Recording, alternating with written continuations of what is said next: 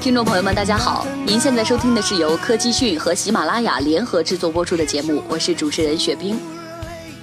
今天呢是四月一号愚人节，不知道大家有没有去整别人，或者是被别人整呢？那从零点开始呢，我就发现我的朋友圈里开始出现这样的现象，有的人呢在晒自己的女朋友照片，说这是时候该公开我的女朋友了。结果呢，一点开这张图片，其实是一张空白的图片，只是在显示照片缓存的状态。那还有甚者呢，在朋友圈里会晒出验孕棒，说我这马上就要当爹了，当妈了。我相信呢，大家的朋友圈里也一定会出现这种现象，不管有没有被整，总之愚人节大家就一定要保持一个快乐的心情。可是呢，这今天去了苹果专卖店的果粉们，他们可就不高兴了，为什么呢？那下面我们就来听这样一段对话。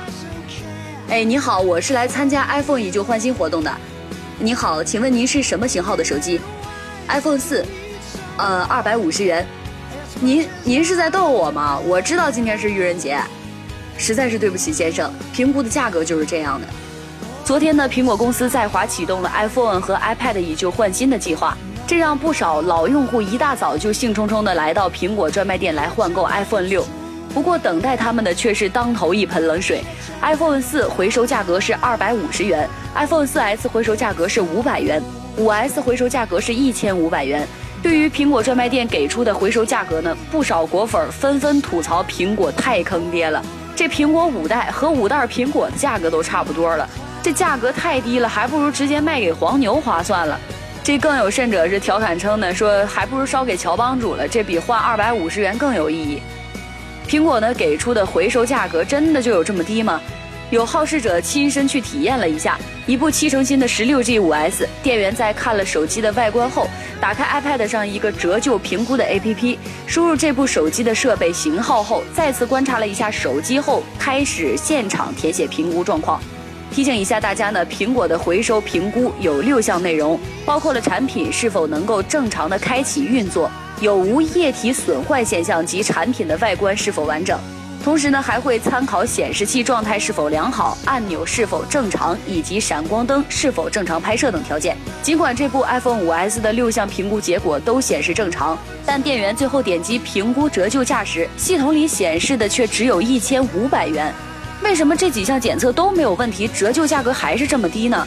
对于这种疑问，店员显示也很无奈。确实，评估出来就是这样的。哪怕是新的 iPhone 5S，折旧价也最多只有一千五百元。更坑爹的是呢，iPhone 的以旧换新是不考虑设备容量的，也就是说，一部原价比十六 G 贵出一千五百元左右的六十四 G 版本的五 S，评估回收价格两者是一样的。那如果说拿到二手市场上卖的话，旧的 iPhone 手机到底能值多少钱呢？在某二手手机回收网站上，最新的行情是一部行货二手十六 G 的四 S，回收价格是一千一百元。行货十六 G 的二手五 S 回收价格是两千九百元，分别比苹果专卖店的回收价格是高了六百元和一千四百元，这差不多是高了一倍的价格。那究竟是什么原因导致苹果的评估回收价格比二手市场还低这么多呢？苹果方面呢对此解释是，苹果回收时的评估指标呢有六项，折旧价也基本上是按照最低保底价来计算的。这样可以避免粗糙收购后又检查出来有些手机只得报废导致的成本差异。而在二手手机回收市场，公认的回收指标有十多项，并会区分是否是行货、有无过保质期、几成新等，因此呢，价格相应也会更具体一些。在闲逛二手市场时，还发现了一个神奇的现象：苹果一代产品呢，价人是惊人的高。第一代苹果电脑呢，估计现在回收价可以达到两万元。第一代苹果手机也是价值不菲的，不过呢，也要提醒喜欢收藏苹果产品的果粉儿，目前只有第一代苹果手机和第一代苹果电脑比较值钱，其余的苹果产品呢，由于更新换代比较快，并不具有太多的收藏价值。那么这问题就来了，苹果回收的这些手机都要送到哪里去呢？苹果在官方声明中称，中国的零售店目前呢推出一个新的项目，帮助那些有意愿的顾客回收其旧的 iPhone，在支持环保的同时呢，顾客将由此获得折抵优惠。环保是苹果收购旧的 iPhone 的一个目的，这也意味着苹果不太可能一点都不处理就直接扔掉这些旧的产品。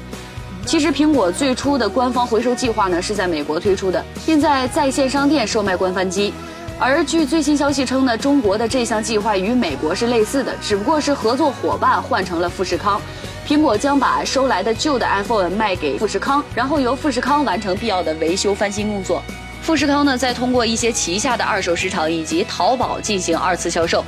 当然呢，不排除有些旧的 iPhone 实在是没有办法重新的加工利用了，苹果呢就会以一种环保的方式将其销毁掉。虽然呢，相对于富士康参与手机回收翻新的消息呢，苹果官方并没有提及，但苹果店一位工作人员还是透露了一些消息：以旧换新购买的手机退换货期限只有八天的时间，因为八天之后所有的旧机都将发给富士康。